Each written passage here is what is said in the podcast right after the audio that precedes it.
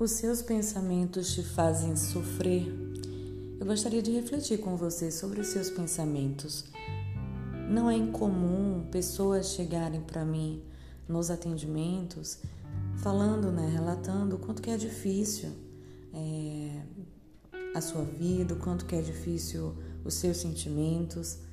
E muitas das vezes, quando essa pessoa traz para mim esse relato, a sensação que dá é que essa pessoa vive é, a, os próprios pensamentos como se fosse a sua realidade. É, eu vejo claramente como é difícil para a pessoa e acredito que para muitos de vocês também que está escutando é, de, se distanciar do pensamento.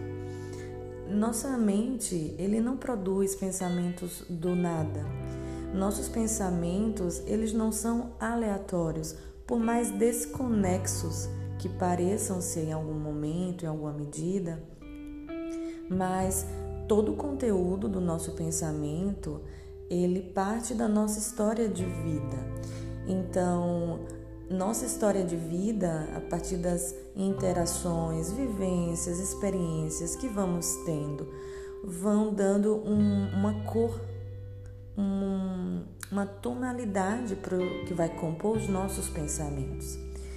E isso que eu gostaria de, de trazer para sua reflexão hoje, de que você não é o seu pensamento, de que a sua realidade não é o que sua mente te conta. Há um, é, há um, um desafio muito grande você se desfusionar, você é, se soltar dos conteúdos que sua mente produz. E parte disso, dessa desfusão, né? Parte dessa desfusão é, importa muito no sofrimento que você vai deixando de ter. Porque quando você aprende a reconhecer aquelas historinhas corriqueiras que nossa mente vai contando, que sua mente vai contando, década após década, né? Ano após ano, é, temporada por temporada, você vai se dando conta de que sua mente está te trazendo histórias e que essas histórias elas não são novas. O, o conteúdo dessas histórias envolve algo que talvez é aquilo que fomenta a tua história. Então, por exemplo, né? Quantas vezes você não se percebeu vivendo qualquer situação nova ou corriqueira, mas a sua mente ruminando parte daquela vivência que você teve, o que você fez, como as pessoas te avaliaram, se foi certo ou errado, né? Então vem uma mente muito julgadora. Se essa mente julgadora ela acontece, parte da sua história de vida foram contingenciadas por críticas.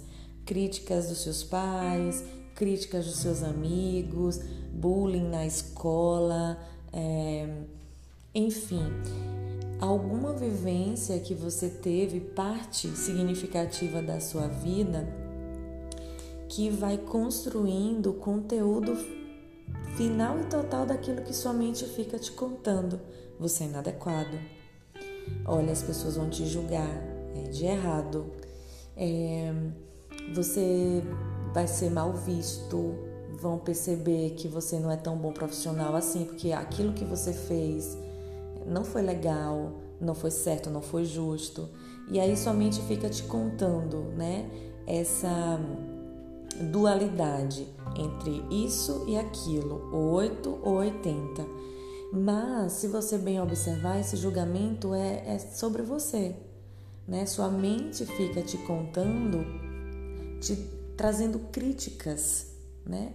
possíveis críticas de algum comportamento seu, de algum desempenho seu naquela interação social, naquela festa, naquele aniversário, no trabalho, na academia.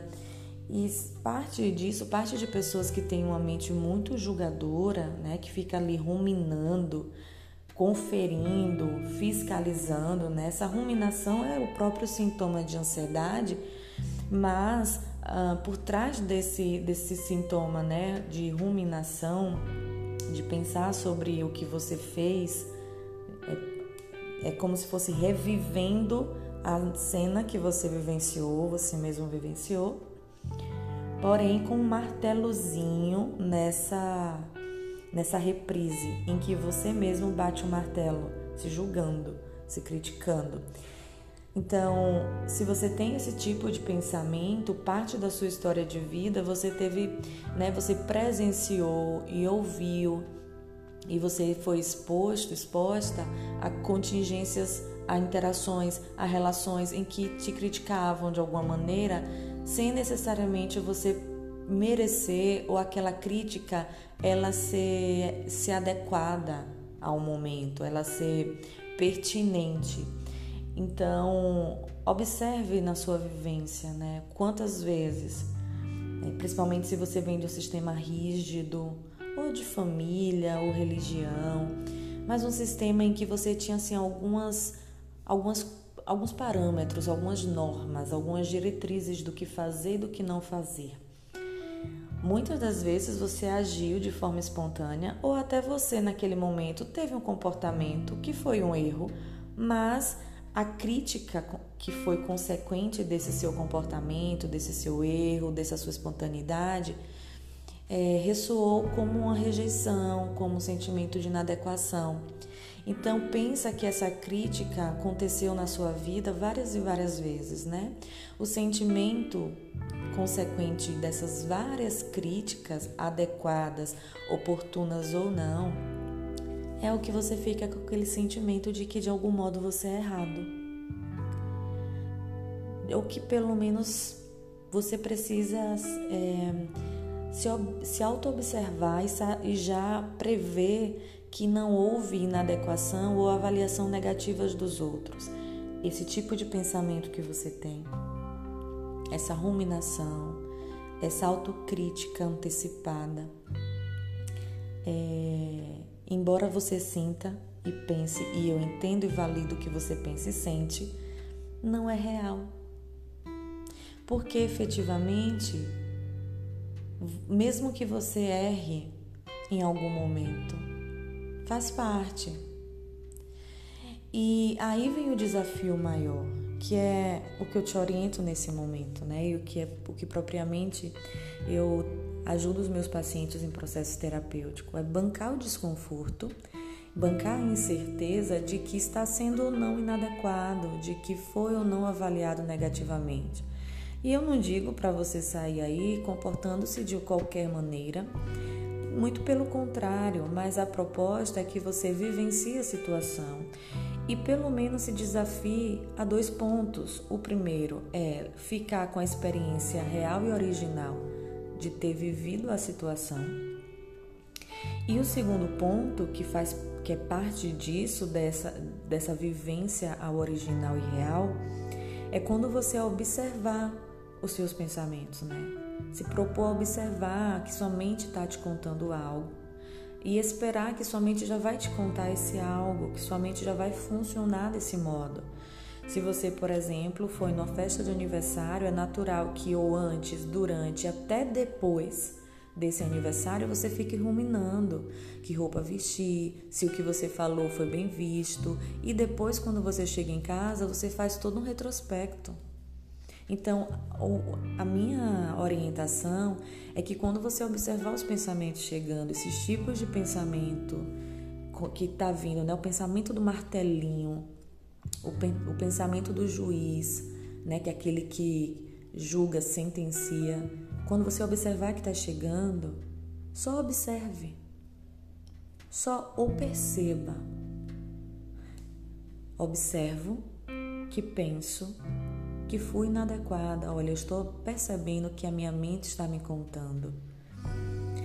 E que o que eu fiz precisa ser verificado. Somente observar ou simplesmente ficar com a experiência e dizer obrigada mente por me lembrar que eu fiz isso, agora tchau. Vão te render em um sofrimento muito menor.